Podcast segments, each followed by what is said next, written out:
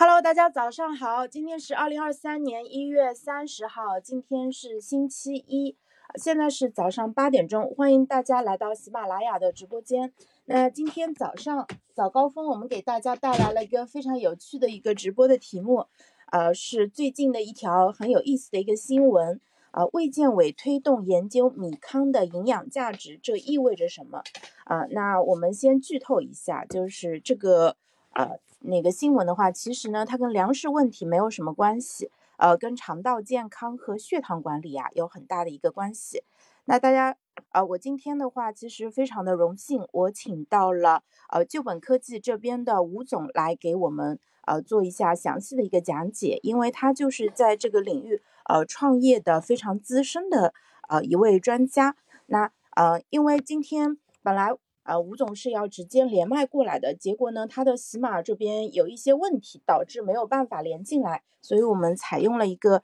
比较折中的一个方案，就是啊，邀请他通过啊微信这边跟我连麦的方式。那我先邀请吴总跟大家打一声招呼吧。Hello，大家早上好，谢谢潇潇，大家好，没有见面，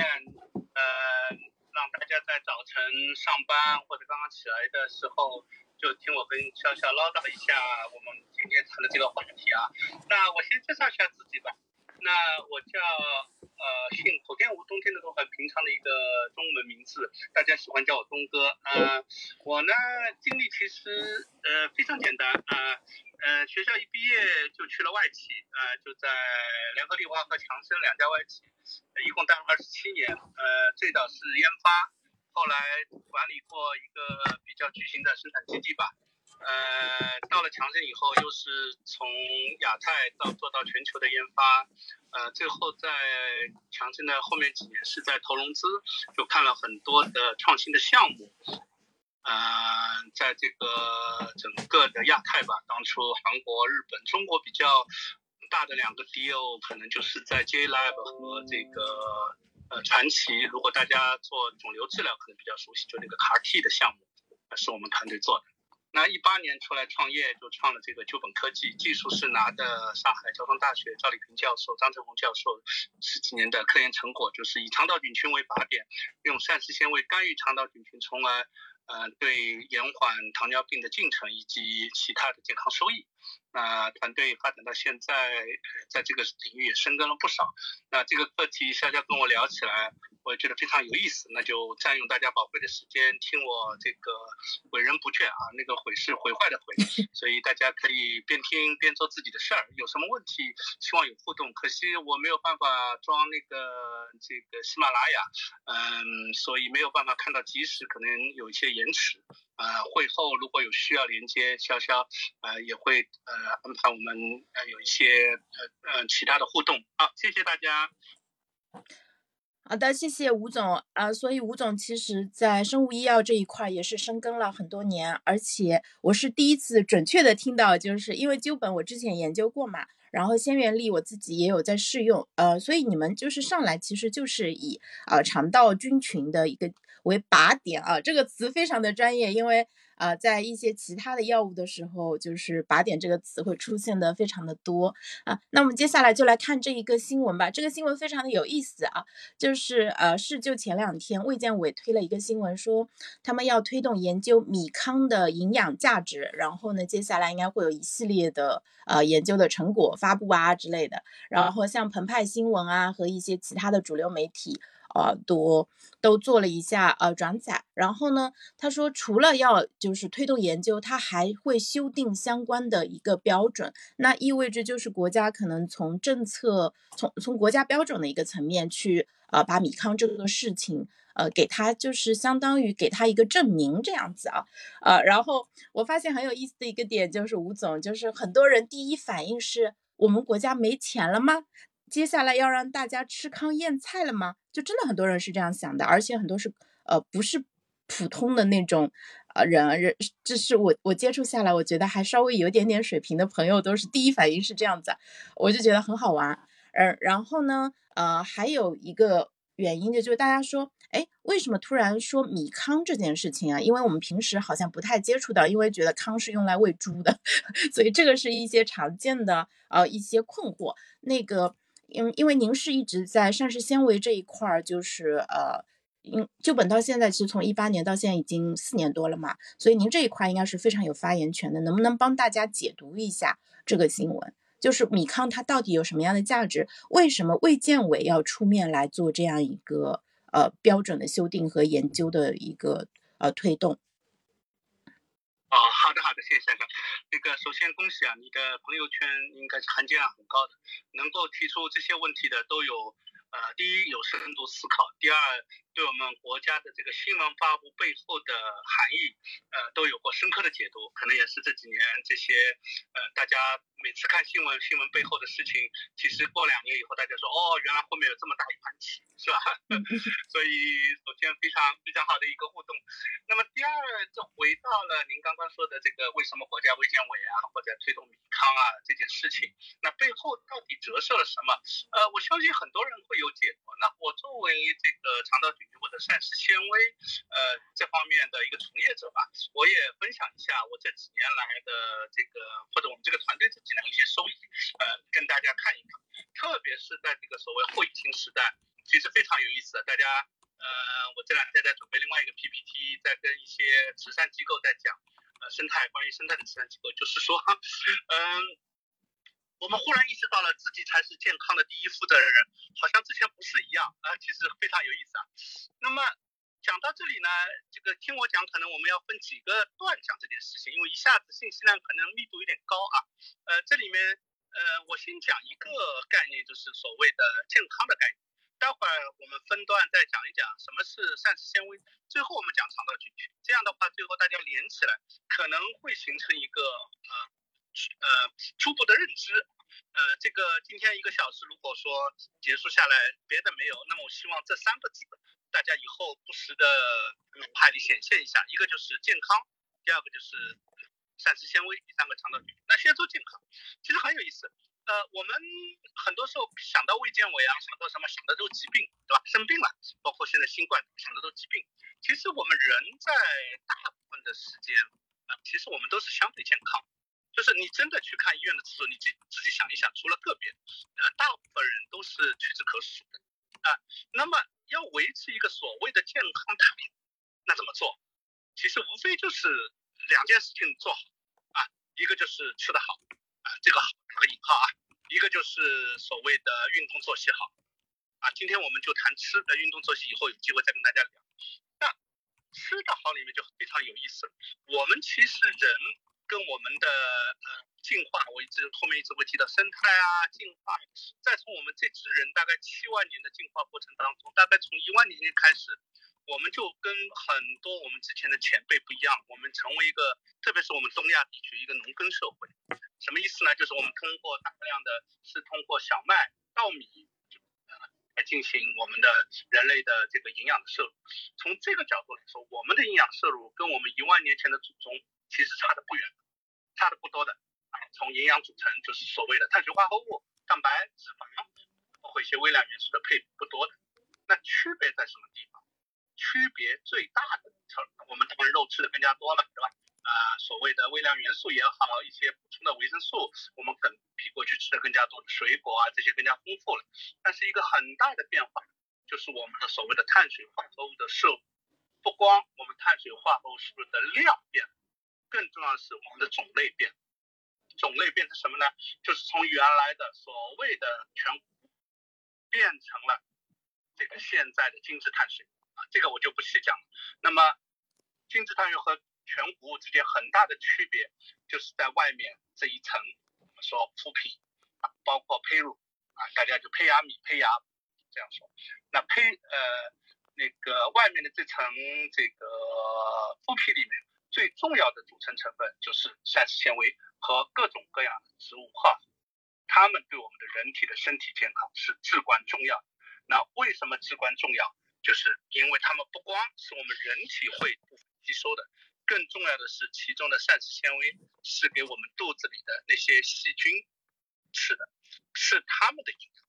为什么给细菌吃的营养这么重要？这个我们呃留在后面呃再跟大家慢慢道来。有那么几十分钟的时间，可能大家要这个稍微要要听我多唠叨一点。啊，潇潇大概是这么一个情况，先出的一个从呃营养，个人怎么保持自己健康，就是要通过营养。第二，营养里面很重要的就是膳食纤维怎么补充足。第三，就是为什么膳食纤维补充了对你的健康是有很大收益的。嗯。好的，谢谢吴总，这个脉络非常的清晰。你现在是不是要上电梯？你先去坐电梯，我先跟大家唠一会儿。没有，没有，还没有，还有两两三分钟，没事，还有两三分钟。啊，行。好的，可以继续。嗯，因为今天早上堵车的关系，吴总其实是在车上帮我们在讲，等他待会儿坐到办公室以后，就可以定定心心的多唠一会儿了。对，还有两分钟，还有两分钟，没事的，没事的。嗯，我专门从他这里就是坑到了他早上这个非常宝贵、脑力最充沛的一个时间啊，所以就是嗯，刚才这个链路其实很清楚了，就是我们是自己营养的第一负责人。我觉得第一负责人这个概念其实。我自己还是蛮喜欢的，就是我们是作息的负责人，以及是营养的，呃，确实是这一点非常的重要。然后，那我这个时候就问一个小的一个话题啊，呃，就是，呃，那米糠就是在吴总你看来的话，你觉得它的价值是什么？就是因为它包括种皮和胚芽吗？啊，但是据说它很难吃啊，我小我们小时候其实都没有吃过，八零后、七零后应该都没有吃糠咽菜的经验了。嗯，好好的，呃呃，不是，呃，米糠其实严格意义上来说，它只是外面的这一层麸皮，呃，这个麸皮是小麦啊，对小麦来说叫麸皮，呃，燕麦也叫燕麦麸皮，呃，对那个稻米来说，我们就叫米糠，这是中国特有的一个叫法。那米糠里面，我前面说了，大量的是什么呢？是膳食纤维。那少量的是什么呢？有一些植物化合物，就是一些有用的，大家提到一些酮体啊，这些阿魏酸啊，这些对你的身体呀都会有非常好的好处。呃，我这里着重讲一下您刚刚说的这个好吃这个问题，就膳食纤维和好吃呢，这个之前可能后面就是花一两分钟讲讲什么叫膳食纤维啊。那么这个之前还要多一个概念，就今天可能这些概念讨论的比较多啊。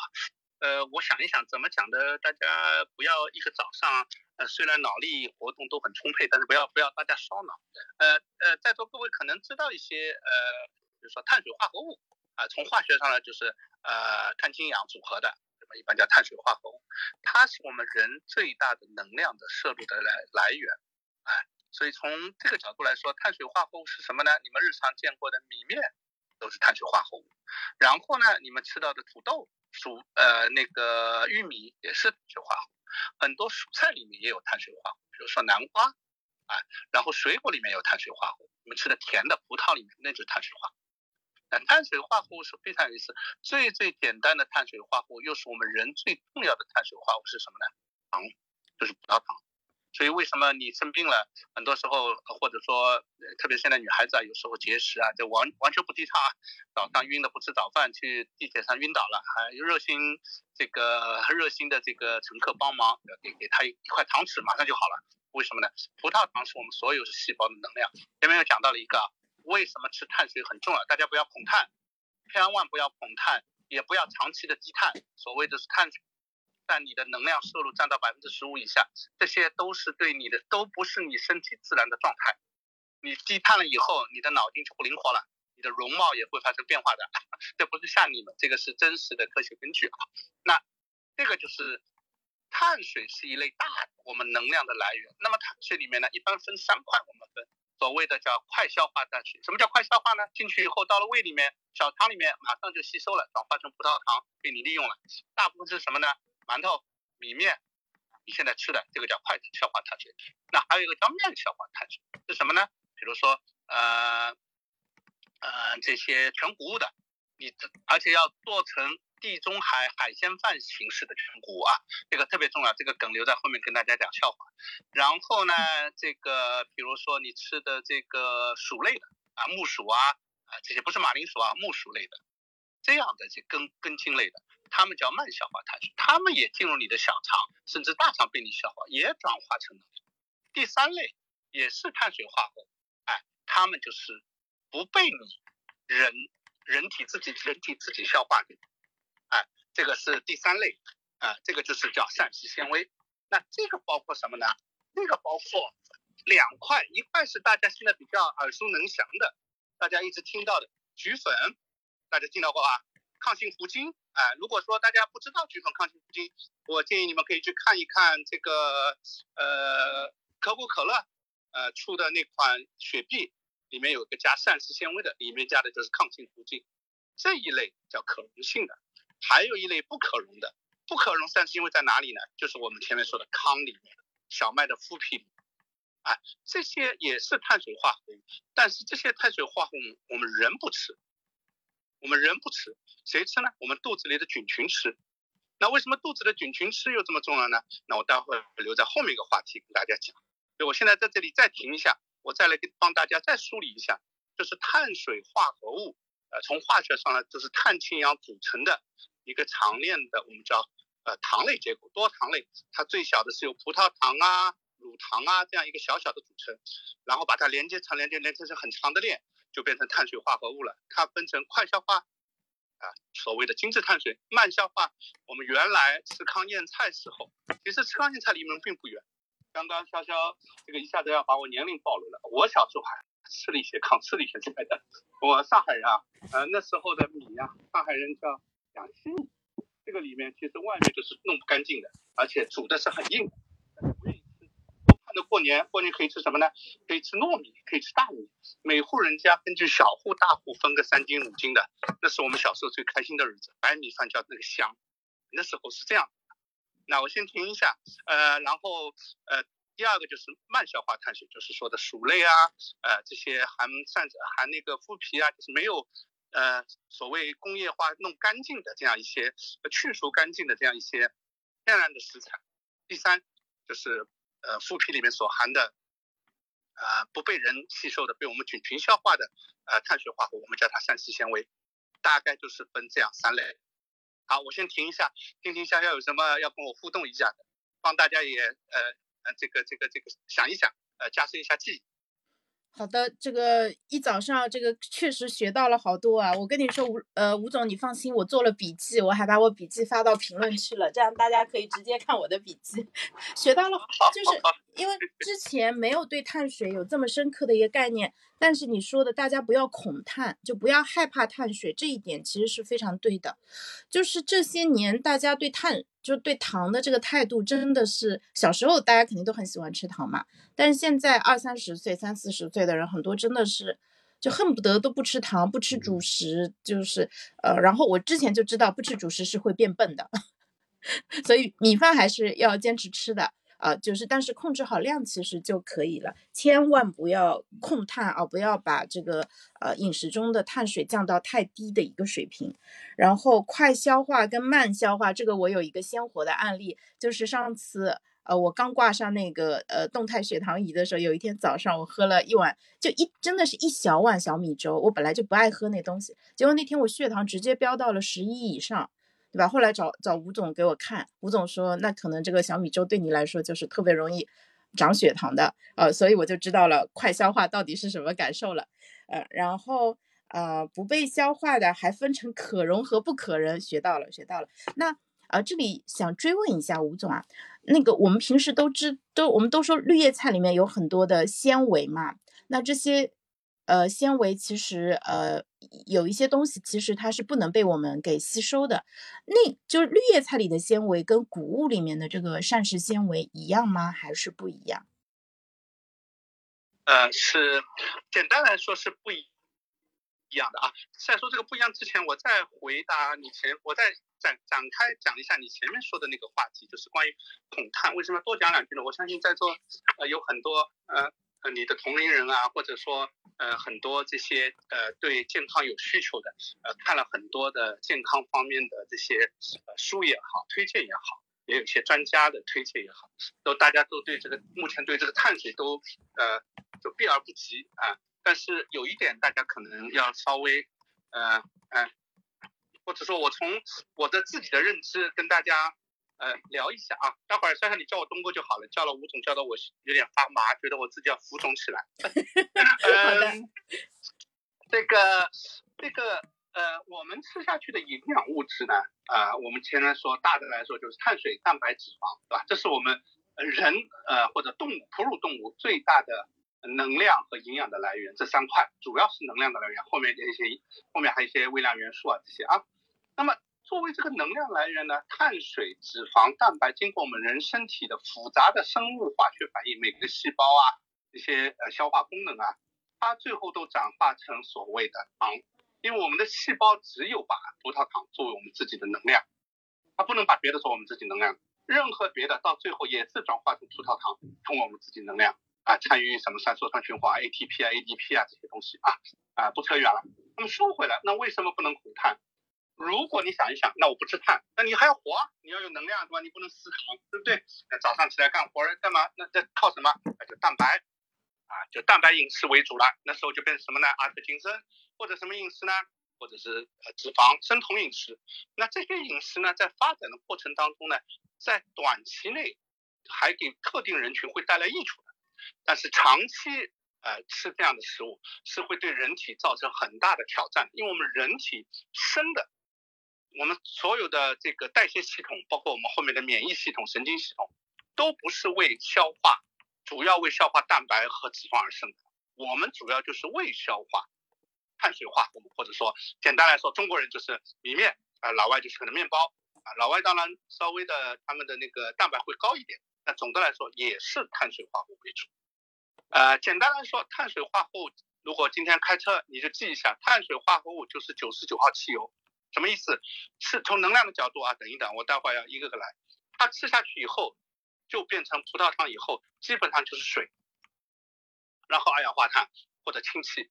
没了。非常干净，在你身上不留什么。你的蛋白和脂肪的消化转化成葡萄糖的过程当中，都有大量的代谢产物，部分是好的，还有部分会给身体造成负担。所以就是为什么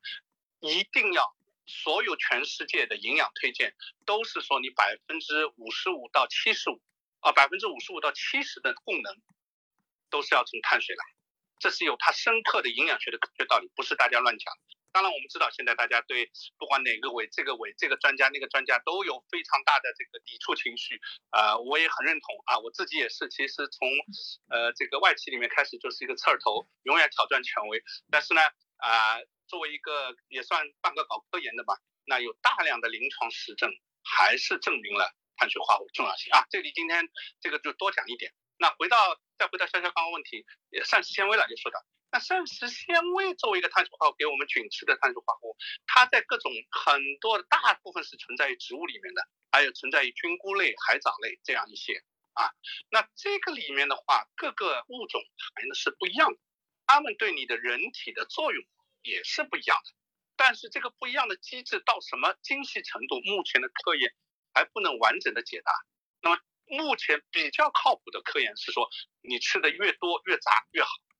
啊，回到这个老祖宗或者说奶奶有时候告诉多吃一点，吃不一样的五色蔬菜，吃不一样的不同东西组合对你好。这件事情是从呃表面看民科，实质上是有它内涵深刻的这个生活经验的总结。他们是不一样，简单来说，呃呃哪个比哪个更好，根据不同的人不同的状态下，还真没有办法给你一个统一的。但是有一个我可以跟大家分享一下，就是我们从进化论的理论啊，什么叫进化论的理论？呃，这个可能又又有点科学这个小故事的味道，大家呃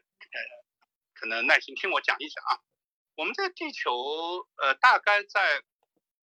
四十亿年前，如果这样吧，我们把这个地球比作一个钟，就我们地球整个生命历史比作一个钟。最近大家不少人看了《流浪地球》啊，我也看，还是觉得这个电影还是有有很多令人思考的地方。那回过头来，包括。说两千五百年到底是什么概念？其实很有意思。当你把它放在这么大的一个尺度来看，很多事情的想法会不一样。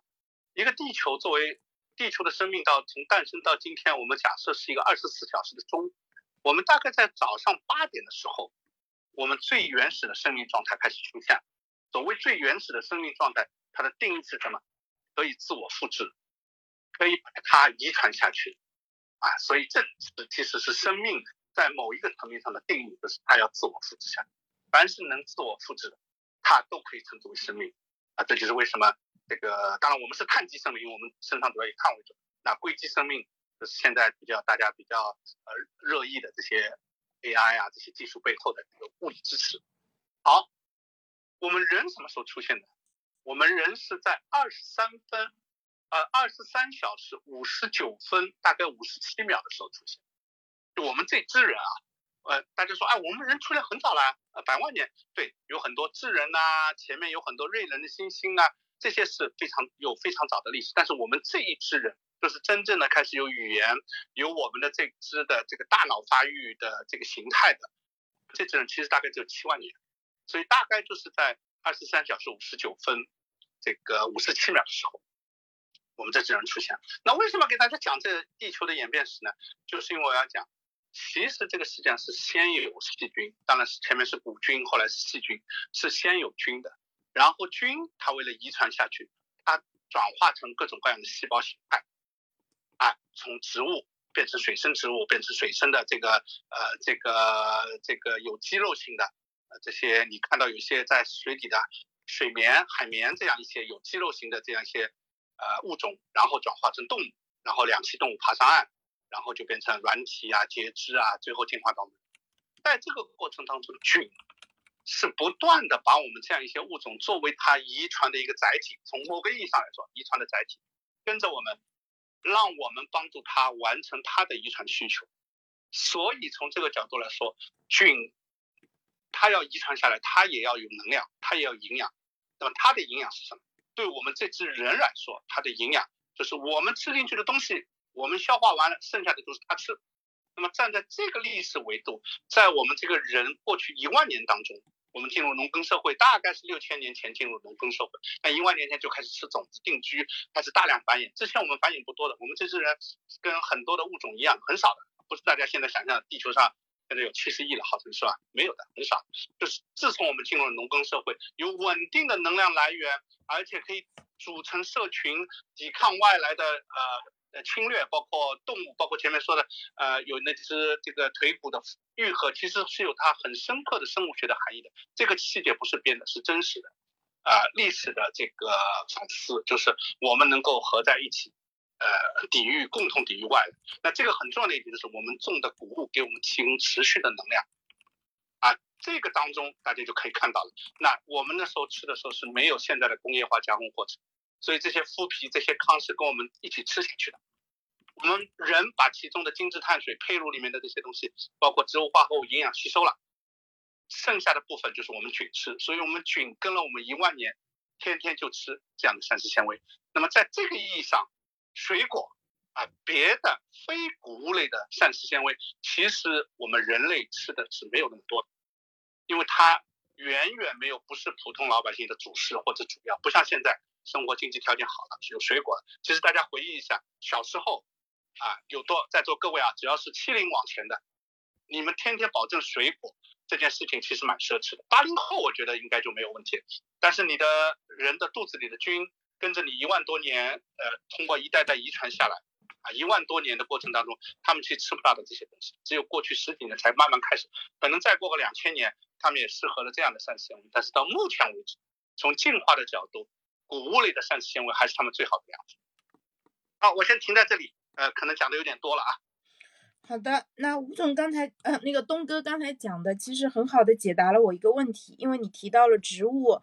谷物还有菌菇跟海藻里面都有大量的膳食纤维，但是为什么像鲜元粒，呃，或者说一些其他市场上就主打膳食纤维的，应该主要是以谷物的麸皮，呃为主要的来源，对吧？没有选择菌菇，也没有选择海藻，呃，一方面是因为我们的菌就是肠道菌群其实这么多年来它是更喜欢吃这一块的，另外一方面的话也是因为菌菇跟海藻其实本来就吃的相对比较少。而且可能他们提取的难度，我不知道工业上会不会更难啊？这个我就打个叉。那我接着往下问啊，接着往下问，因为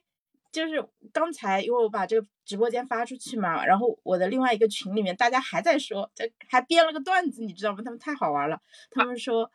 呃，那个叫卫健委带你奔小康，米康的这个康。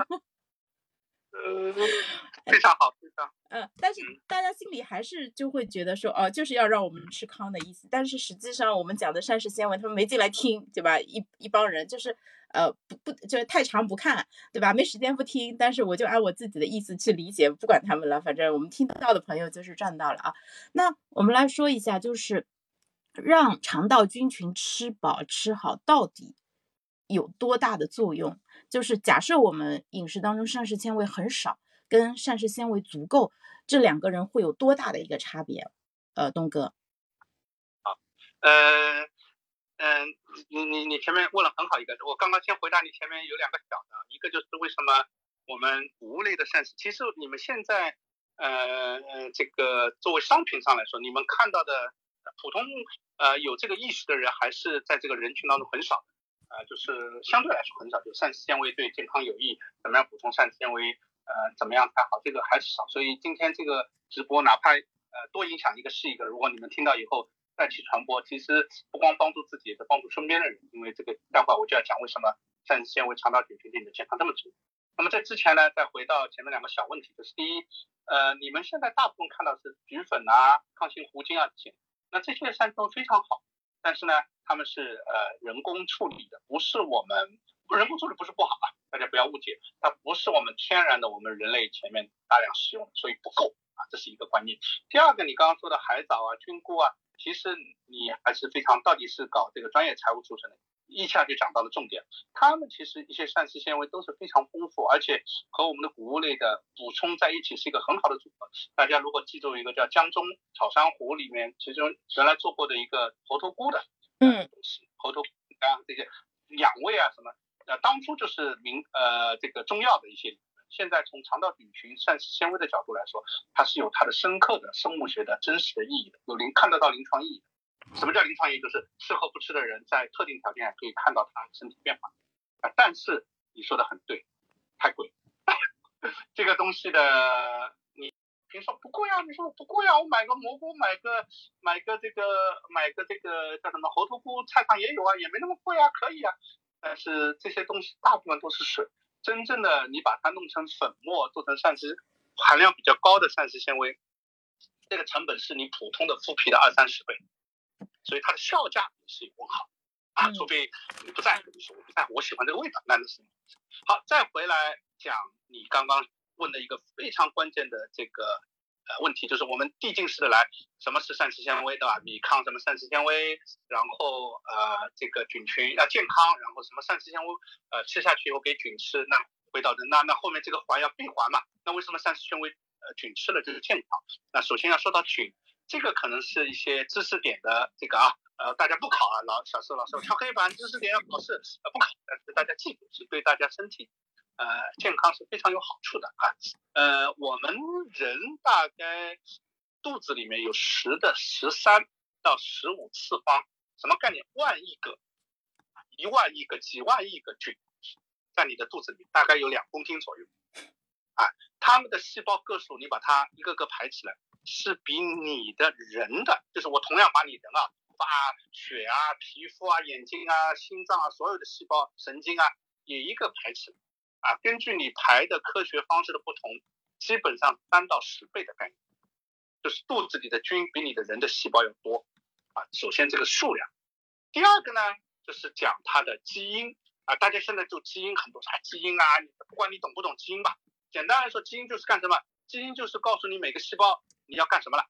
你这个细胞今天要死，今天要活，今天跟别人怎么交流，今天要适应啊，都是所谓的基因调。怎么变癌细胞也是基因条。所以基因，我们人每个我们人的细胞里面大概有两万对基因，就两万组，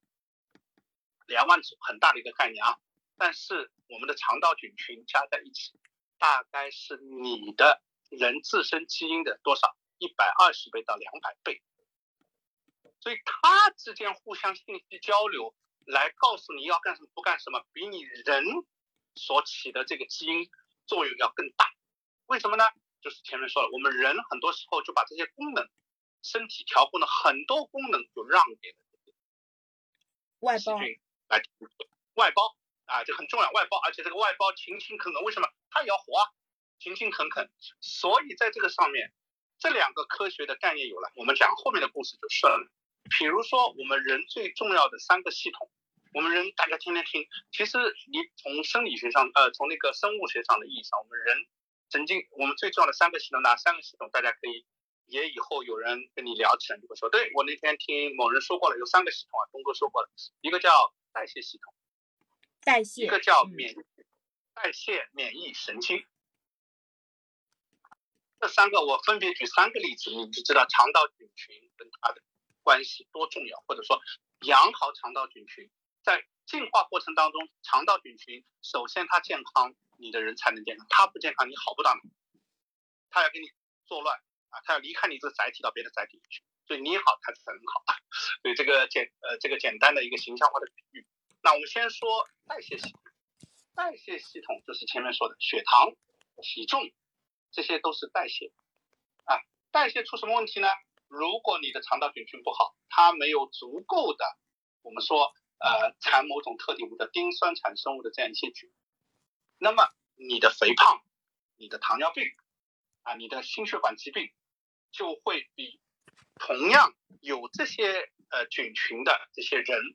相同类型的人，甚至双胞胎的兄弟姐妹，那你就要差很多啊。后面的科学原理就是我们在做的。发表在上一次，现在每年有几千篇的论文在讲这些东西，很多医生的临床也有一些验证，所以这是第一个代谢类疾病，肠道菌群对它进行很有力的协调调控，让你保持一个健康的这个身材，让你保持一个健康的血糖管理，因为这是他需要的，这是你活下来需要，也是他活下来需要，所以他要跟你一起共同调控。第二个。免疫哦，说到免疫，现在大家热了。免疫，每个人都啊，免疫，免疫，这个病毒来了，我免疫，免疫力要提高啊，免疫那个提高。那今天呃，听我早上瞎扯的时候，如果说要治一个比较，以后大家出去说，哎，我我我我我我有一些这个跟你们不一样的认知了，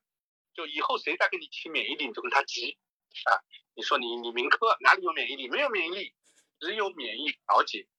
免疫力是什么概念？大家免疫力就是力量越强越好嘛，对吧？免疫不是的，免疫是在干什么？所谓免疫就是你外面东西进来，我的身体既不过激反应，也不不反应。如果我不反应，那你侵入我就死了；如果我过激反应，那我的身体每时每刻到处都在各种溃疡炎症，到处就是有各种问题，最后就是癌症，我也快死亡，包括一些自免疫疾病。啊，你们现在看到的这个有些东西进去以后，身上发了很多这个疱疹啊，甚至于关节自免的关节炎啊，关节僵硬不能动啊，这些都是免疫系统过分活跃。所以免疫是在干什么？就是好人来了，我让他好好进来；坏人来了，我把他拒之门外，我不过激，这才是免疫的核心。那免疫发生在什么地方？大家觉得免疫免疫呢发生在我的嘴巴里，我的这个这个心脏，我的肺。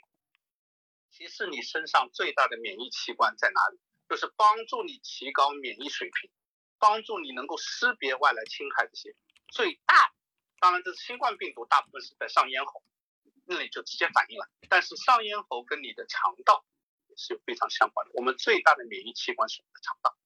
我们百分之七十的免疫调节至之上都在肠道里发生。肠道里面就是我们免疫细胞呃这个应激最大的地方。同时，我们的菌群就和我们自身的免疫系统、免疫细胞一起来对它进行调控。插这个就是提问。您说，我插入一下。你来来。为什么说肠？为什么说肠道是最大的免疫系统？因为我们第一反应是我们想到的还是物理屏障，比如说我靠口咽什么的，呃，就是把细菌给拦住嘛。就第一反应是说白细胞把它们杀掉，但是。他们是在肠道里面具体做什么呢？以至于肠道变成了最大的免疫器官。啊，这个其实回到一个，我们讲一个很呃，做一个形象的比喻就知道。那我们人作为一个人，我们跟呃什么免疫哪里呢？你如果不要免疫，就把你关在一个充满无菌的一个泡泡房里面，对吧？所有的食物呃都是碾压碎了，无菌了进去，所以你皮肤作为一个免疫的功能就消失了。那吃进去的东西就很有意思。吃进去的东西真正跟你身体接触在什么地方？嗯，感觉每个地方都有接触，就是从口没有啊？没有吗？没有啊，它它不进去啊，很少啊。你什你什么时候看到你你舌头开始吸收能量了？OK，好，对不对？对你你要跟你进行物质交换吸收，当然，呃，所有的细胞都会在这个过程当中有一定的这个这个跟你的外界的这些产物产生一定的 interaction，呃，就是说互动，但最大的互动就是它变成一个小碎团，最后变成一个分子状态或者一个呃碳链状态，在你的肚子呃脂呃那个脂肪变成这个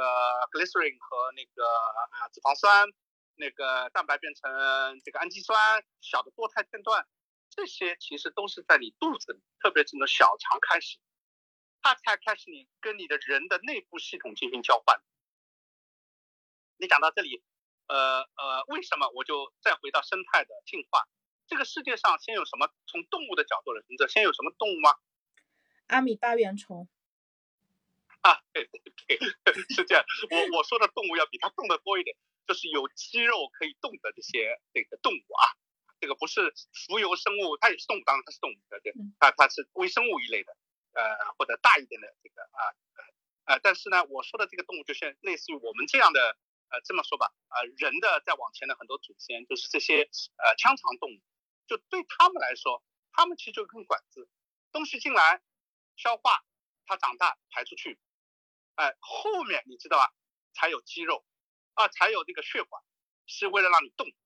啊，先有肌肉，这样你动，为了让肌肉充盈呢，就开始有血管，然后再有心脏，然后后面再有肺，再有这些器官逐步发展起来，所以这些都是为了。回到动物最根本的干嘛？能量交换，它要活下来。所有的动物就做一件事情，要把信息遗传下去。为了遗传下，它要活下来；为了活下来，它要吃能量；为了能量，它要到处找能量。嗯，所以从这个角度来说，肠道是我们最早一个圆形的状态啊。这个说的有点不够那么科学严谨，是个比喻。最早的圆形状态是你跟外界接触的。啊，对，腔肠动物的那个腔其实就是肠道的最早的一个形态。对呀，但我们原来就是，我们其实就是这是我们最重要的跟外界接触。后面发展出我们所有的这些肌肉、muscle 啊、眼睛啊，包括嗅觉、味觉，包括这些神经，都是为了更好的找到能量，嗯，或者把能量变得更好吸收，让它吃饱了，然后提供能量给你，让它繁衍，让你自己繁衍，是吧？所以从这个角度来说，呃，最大的跟外界接，所谓免疫就是你要跟外面接触才有免疫啊，否则你就不要免了嘛。你意识外面来的动呃坏东西而已嘛，对吧？简单来说，所以这是最大。当然我们身体还有很多的免疫调控的机关在那里啊，啊，但是这个最大的热场。那第三个就是神经，那神经里面呃我就不展开了。其实现在我们知道小儿自闭症、阿尔海默氏症还有帕金森都跟你的肠道菌群是非常相关的。比如说小儿自闭症。啊，这是国国内外研究最火的，现在是没有药的，用了健康儿童的粪便，呃，经过一定的净化以后，呃，把它放到呃小儿自闭症的患儿身上，他的病症可以大量缓解，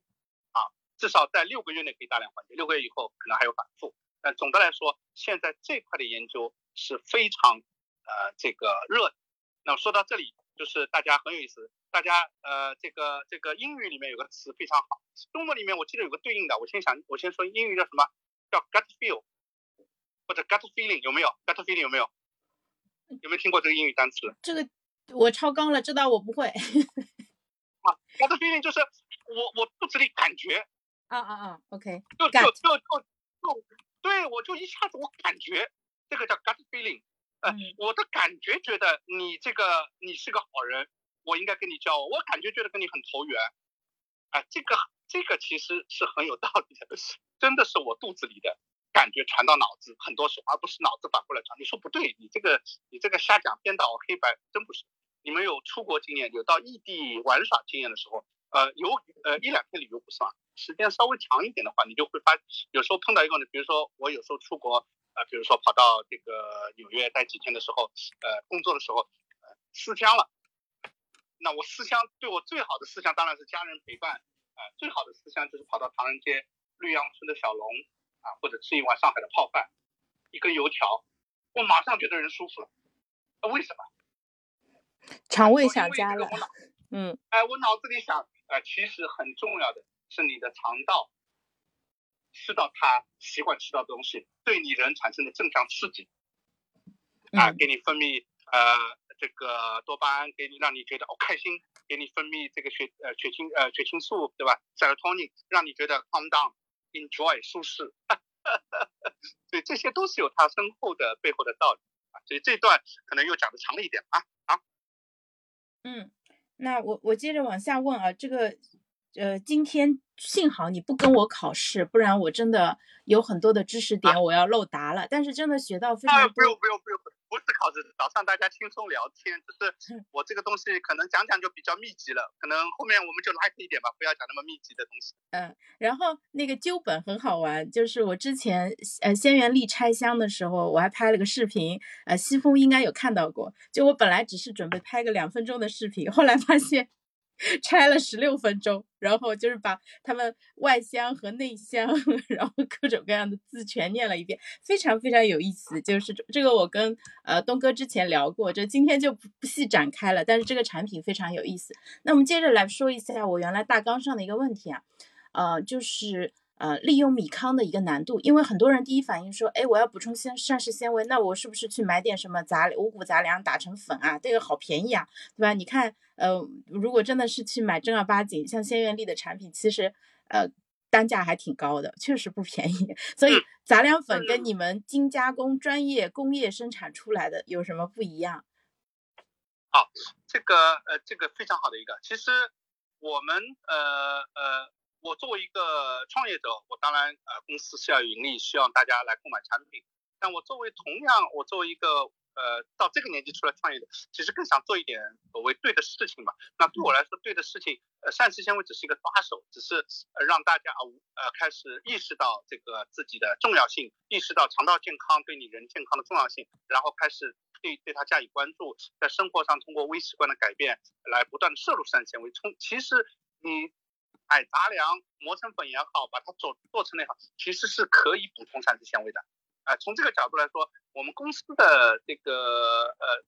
整个的一个设计都没有说你一辈子要吃我，我们基本上是三到六个月的设计，就是你再跟我三到六个月，不光是产品，我还给你及时交互，我们后面有健康管理师、健康小助，我们叫 Alice 健康小助手跟你聊，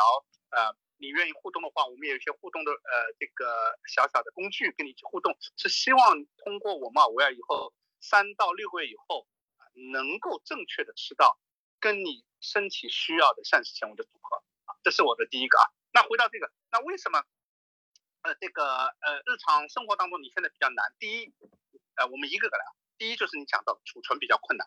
因为呃全谷物类的膳食纤维它有大量的这个植物化合物，呃包括如果说你全谷物磨掉以后的胚乳啊这些呃丰富的蛋白这些，它很容易这个有个词叫哈拜，嗯，这个字不知道该怎么讲哈拜对吧？这个哈拉子好像是北方也有这个，就是哈拉味哈哈拉味，那这个是变质了的一种味道，对，变质，对，它其实是这个酶在日常生活当中啊分解了其中一些蛋白啊油脂，主要是分解了分解了油脂引起的这个叫哈拜味，所以这个是一个很重要，所以你很难储藏。第二呢，你现在基本上把它打成粉以后，你就算吃这个，你补充的膳食纤维的量还不够，膳食纤维有一个量的概念。啊，它不是吃一点就可以，呃，全世界的推荐啊，全世界基本上是成年人是二十五克到三十六克，啊，啊，女同志稍微少一点点，男同志稍微多一点点，根据你的热量，呃，小孩其实也是要建议二十克以上，啊，这是全呃全世界，如果你有肥胖或者呃糖尿病、血糖，希望呃短期三到六个月加强这些的，我们有科学证据要证明吃到四十五克以上，那你要吃到那么多，那你要吃很多的杂粮，什么概念？基本上你们现在吃的杂粮里面，把它全部混在一起，呃，磨成粉的话，它膳食纤维的含量不会超过百分之十。如果你去用吃菜，那就更少，菜里面大部分都是，比如说芹菜，你说我要吃二十五克膳食纤维，通通过芹菜你要吃四十一株，啊，不是四十一颗啊，不是四十一根根，而是四十一株，而且大部分的时候你把菜叶扔掉了，菜叶里面的膳食纤维含量高啊，所以你还吃错了啊。回到这个谷物类。所以谷物类你要吃到那么多，现在就很难了。那你说古代为什么吃那么多？因为对古代来说，或者不要古代，七十年代、六十年代之前的人来说，糙米或者这些带糠的，就是我们主要的能量主食来源。我们那时候一家人家，我记得我们家小户，一天我没记错的话是五十克肉，一天啊，三个人啊，凭张票买五十克肉，而且一半是肥肉。所以你没什么肉吃的，鱼也是的，配的，上海人原来叫母鸡母呃呃母公，对吧？马这个都是很啊马脚鱼、清蒸，这个都是很好的。这个现在你吃都不吃了，肉质很粗糙的，啊，对吧？小龙虾，嗯，倒是便宜，自己钓，这倒是好的蛋白补充。嗯，对，所以回到这里，你吃的量你现在也吃不下去，因为你要吃大的，你还吃肉，你要吃奶茶，你要喝别的东西，你吃不下。第三个就是它的这个这个味道，因为它的植物化合物你天然的拿来以后不处理，这些味道很多人是很难。因为我们说难听点，身体呃由由奢由俭入奢难，由奢还俭呃由奢还俭难嘛，由由俭入奢易，由奢还俭难嘛。对，这是另外一个挑战。最后一个就是，如果你把全谷，我们现在有人可能买外面买糙米啊，买这些呃这个全谷物的整籽粒的这些东西回来煮粥啊、煮饭啊，首先它也不便宜，我在超市看过了，呃真不便宜。第二，你把它放进去煮啊，大家要泡一天或者泡两个小时，再煮成粥一样的啊，那么对普通正常人还好，那稍微血糖或者体重有问题的，那你就等于再吃一锅糖。啊，基本上一百克这个呃膳食这个呃全谷物里面七十克还是淀粉，而且这个淀粉你把它煮烂了就是精制淀粉，那就是七十克糖，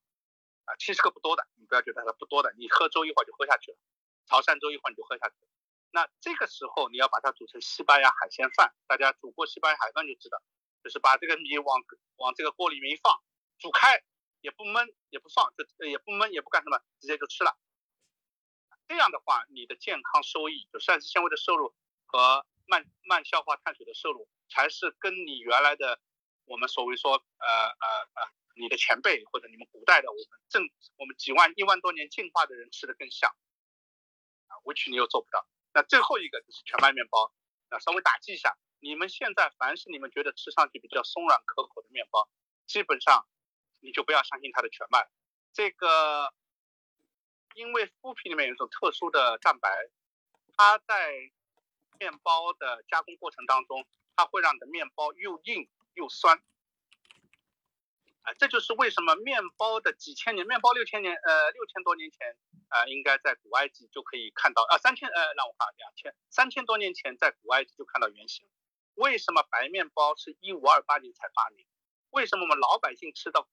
喷香可口的面包是最近？呃，六七十年代以后的事情，就是因为我们工业发展以后，彻底的把麸皮拿掉，彻底的用那个这个酵母工业化，才能够做到大量的价廉物美，否则我们这边人吃不到。这个都是贵族吃的啊，在一五美第奇家族发明的面包，意大利的，大家去过佛罗伦萨就知道美第家族那是在欧洲是什么样的存在，是他们第一个一五二八年发明的面包。所以非常有意思，当你把这些都放在一起，就也理解了为什么我们现在膳食纤维为什么越吃越少，越难越吃到。嗯，明白了，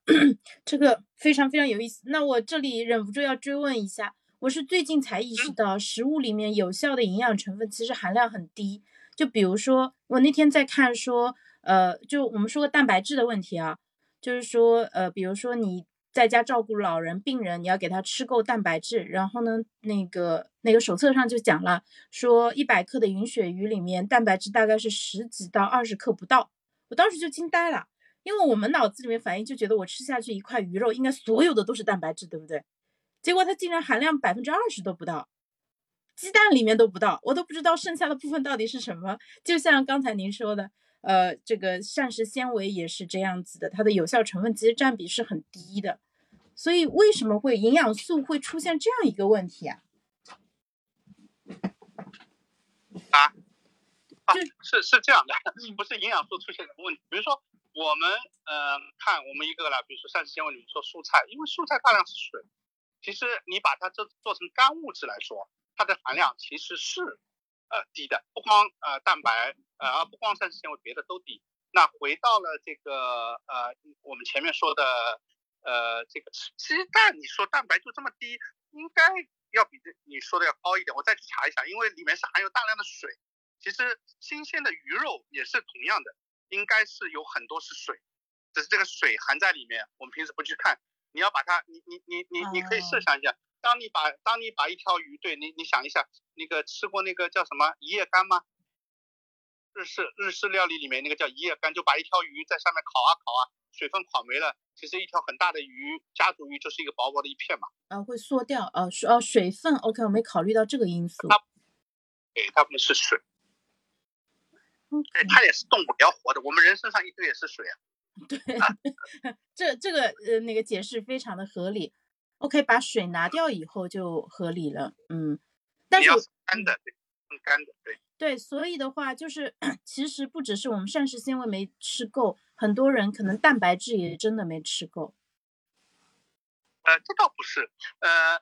如果说流行病调查的，就是我们说，呃，什么叫流行病调查？就是呃，人家会做健康的呃呃调查，就是很多人有时就像人口调查一样，其实有很多人辛勤的医务工作在做这个工作。呃，全世界啊，我们先说上海吧，因为这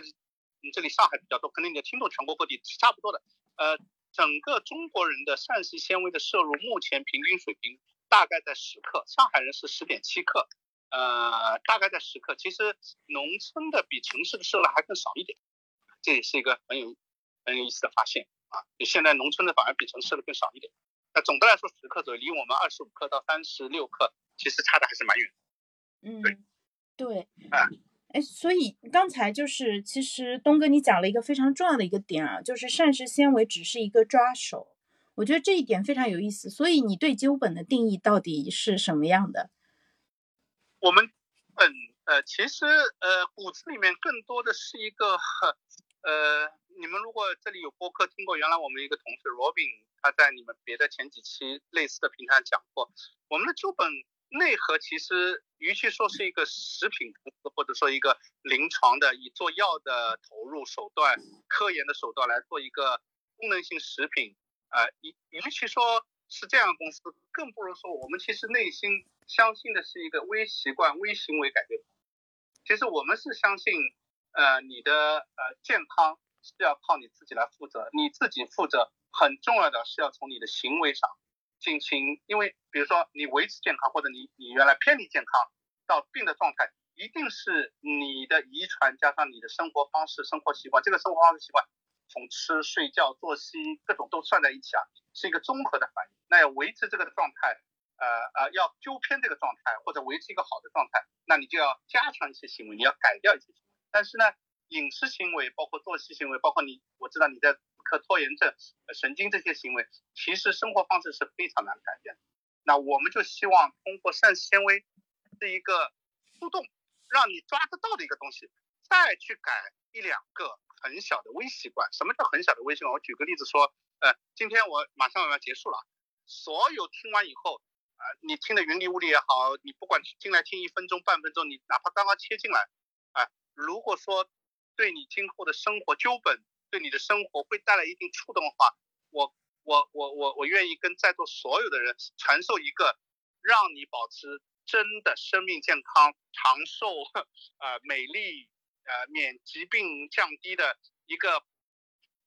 制胜法宝，就做一件事情，但是你要天天做，你要天天做，不是不是一时做，而且这个做的一点都不难，你是完全可以做到，只是你要每天花上十秒钟想一想做这件什么事情，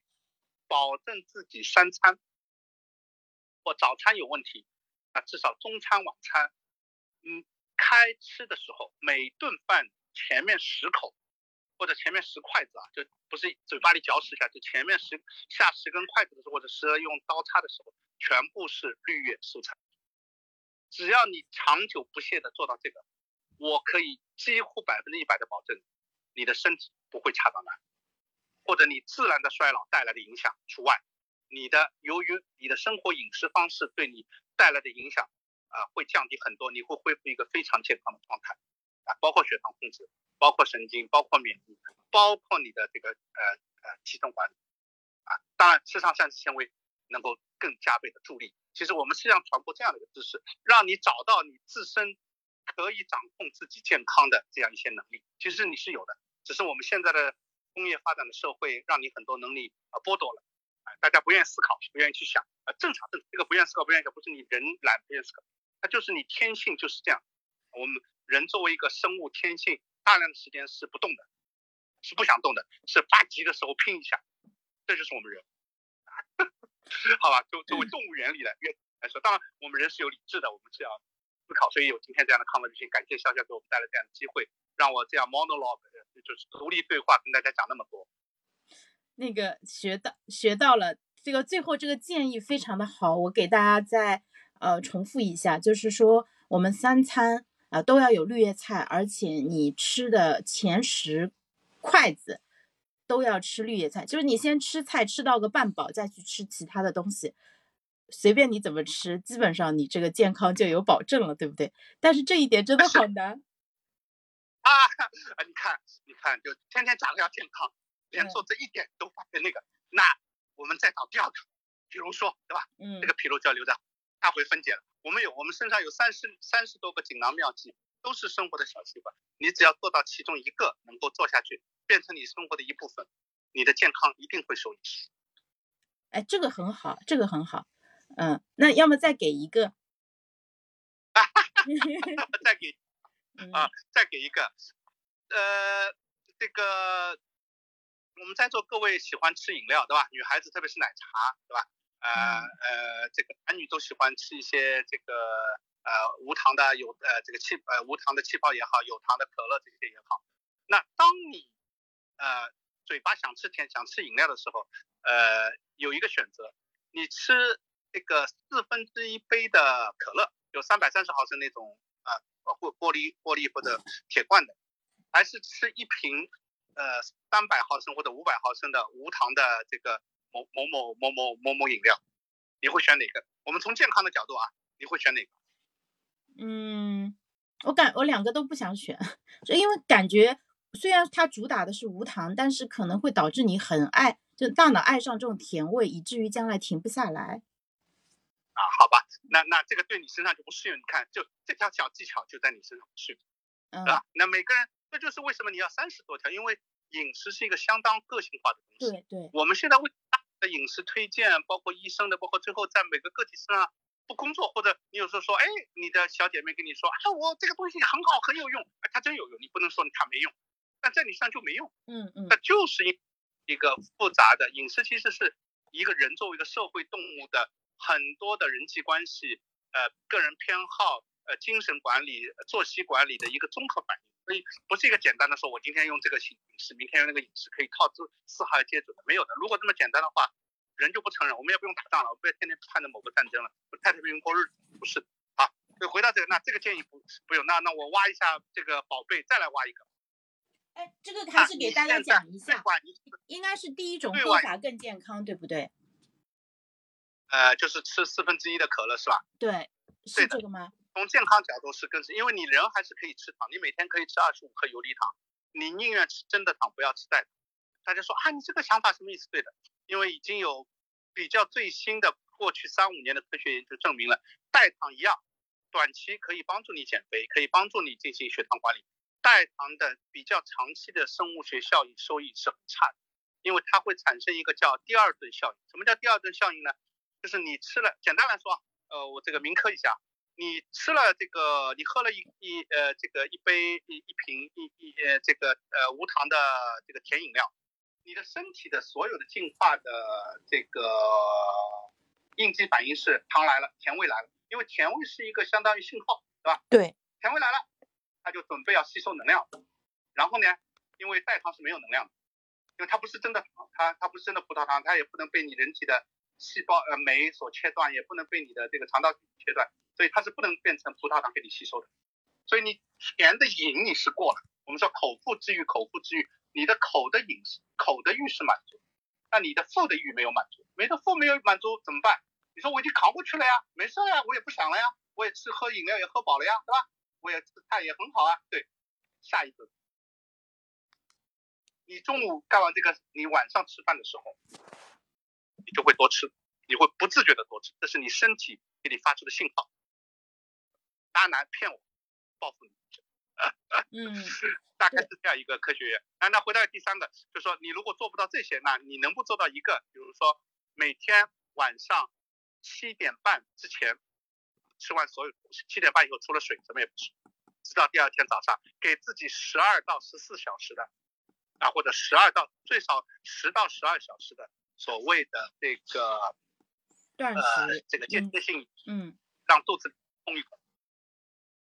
嗯还有零食啊太多了。这个这个你要把你的就是这个一些习惯，慢慢的在交流过程的，一下子喂那么多，呃，很多人就听的时候很兴奋，呃，就像你你自己在做的题目一样，听得很兴奋，屁股一转就忘了。嗯，对，哎一个一个对，那个这个非也非常的重要。对，七点半以后不要吃东西了。好，那今天因为是嗯，今天因为时间的关系啊，就是我不能拉着那个东哥跟我们再聊更久了，他也有每天有很多的那个公司的业务要处理。但今天聊完以后收获非常大，我记了好多的笔记，啊，呃谢，谢谢谢谢。很好的复习了我的生物学那个常识，然后最后我想我还最后有一个好奇问一下东哥，就是呃跟您合作的那个上海交通大学的老师，他是在医学院的还是这个交大什么生命科学学院的？生命科技学院的，啊，张正红教授是交大的年轻的郑教授，他是生命科技学院的，他们专门做肠道菌群和，就说我们现在都知道肠道菌群好啊，这个东西好，很多营养说这个好那个好，它到底怎么好，老百姓不用关心，他只要知道我好吃。那科学家要关心，它到底跟你的身上的哪个细胞产生什么反应，哪组细胞产生什么反应，能不能看到，能不能测量到，然后测量完以后，你的身体是不是发生相应的改变，要把这个全部圆回来。啊，对科学者他就完成了一个重大的使命啊，呃，对他们来说最大的一个顶级的回报之一，当然是造福社会，还有一个很重要的就是他们在我们叫顶刊，就像你们每个人在各自行业都有标杆，他们就在顶级刊物上，当然最好是发诺贝尔奖啊，拿诺贝尔奖，对吧？这是最最牛逼的。那么对他们来说，日常的呃工作里面能够发顶刊，所谓顶刊就是像 Science 啊、Nature 啊。科学啊、自然这些杂志上发表，这就叫顶刊。这个相当于我们去考奥数，已经考到国际奥数的金牌了。他们这篇研究是在 Science 上，二零一八年三月发表，那就说明了他们的工作是被这个顶流的科学家承认。就他们找到了为什么用他们的膳食，就是我们现在膳食纤维来干预特定人群的肠道菌群，可以改善血糖，可以改善体重，可以对炎症也有一定提高。就就就就就所谓的你的免疫能力，免疫能力也有一定的提高。嗯，好的。那今天时间的关系，就不拉着东哥讲更多了。然后大家想要对仙原力做更多的了解的话，我在评论区发了一张他们官方旗舰店的那个呃截图，对，可以直接扫码进去看的。啊，然后因为可能对于很多朋友来说，膳食纤维还是相对来说比较新的概念，呃，就是可能今天听完了有所感触啊，但是后面其实是慢慢的，呃，就是进行一个调节，我觉得这是一个呃，就是大众从呃不知道到慢慢接受的一个过程。那这个过程中离不开纠本，呃，就是这公司整个上下。就大家一起的一个科普的一个作用，然后我自己其实是从跟东哥的交流过程中学到非常多的一个东西，然后也非常开心能够今天借喜马这边的这个平台把这个信息传递给更多的朋友。那今天的回放也会放到呃我的死磕拖延症专栏里面，然后也会上传到小宇宙当中。大家如果对膳食纤维感兴趣的话，可以搜索鸠本科技。或者搜索纤原力，纤维的纤，原是原始，呃，原原力就是那个，呃，就是人民币一元的元，力是力量的力啊，可以去搜索一下。他们微信也有公众号啊，然后呢，也有专门的呃小助理，就是负责帮大家解答相关的一些问题。那这个产品对于普通人来说的话，可以了解尝试。那对于呃糖尿病患者，或者是说血糖风险比较高，呃，比如。风险比较高的，比如说像孕妇啊，就是有高风险人群来说的话，其实是非常那个推荐尝试的。对，呃，那今天我们就先到这里了，后面我还要再那个从东哥这边，我要再请你过来给我们再好好讲讲，呃，包括这个行饮食习惯的一些设计，呃，以及是说对于呃膳食纤维，就是我们更新的一些认知，然后。呃，就是化整为零嘛，一次讲不讲不完，就我们后面再找机会再请您再多讲。没关系，没关系，没关系。希望大家这个元气满满的开始新的一天，也最后还没过完年，也给大家拜年啊！新的一年万事顺利。好，谢谢潇潇，谢谢大家，再见。哎哎，好的好，谢谢东哥啊，祝您新年发大财，对吧？好的。那我们今天就到这里正式结束了，非常感谢大家，也非常感谢啊，在直播间里面从头听到尾的云天 C C 同学啊，那其他后面进来的朋友的话，晚一点可以去听回放啊。今天真的学到非常多东西，呃，因为我我其实已经呃，就是研究膳食纤维有一定的时间了，呃，但是呃，我之所以特别喜欢鸠本的一个原因，就是你去看它的产品，我当时拆箱的时候，我就感觉这个公司真的是有东西，它里面有大量的行为设计的东西在里面，你稍微了解一点点行为。心理学、行行为科学，你就知道他这家公司是非常用心的。而且我跟吴总认识，也是因为我去搭讪他们的小助理，就找他们的 Alice。其实我是想当时想找他们的营销负责人 Robin 的，结果他直接给我推了吴总的微信，然后后面聊的也很好，一点也没有什么架子。啊，他们公司其实是投资非常大的，注册资本是一千万人民币，而且不是那种，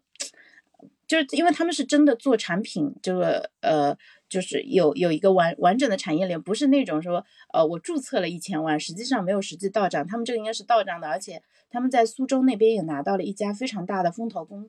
呃，就国资背景的风投公司的一个注资，呃，所以这家公司是非常正规的，而且他们这个专业水平也确实非常高。呃，就是每次跟他交流，真的收获非常的大。那今天我们就先到这里啦，谢谢大家早上来听我们讲这一块东西，然后希望大家吃好喝好啊。我们不仅大脑要好，我们的肠道也好，身体其他部分都好。那嗯，那个我们。那个今天中午十二点钟还有一场，大家有空的时候可以来听一下。我找了一位非常有意思的嘉宾啊，他做了一个很有意思的一个播客节目，叫《没出息直北》啊，是一个非常松弛的小姐姐。我们到时候可以一起聊一聊我们做自媒体的一些感受啊。我待会儿就要到七宝那边去他家啊，跟他当面录制啊，我好心情很激动啊。那今天就先到这里，拜拜。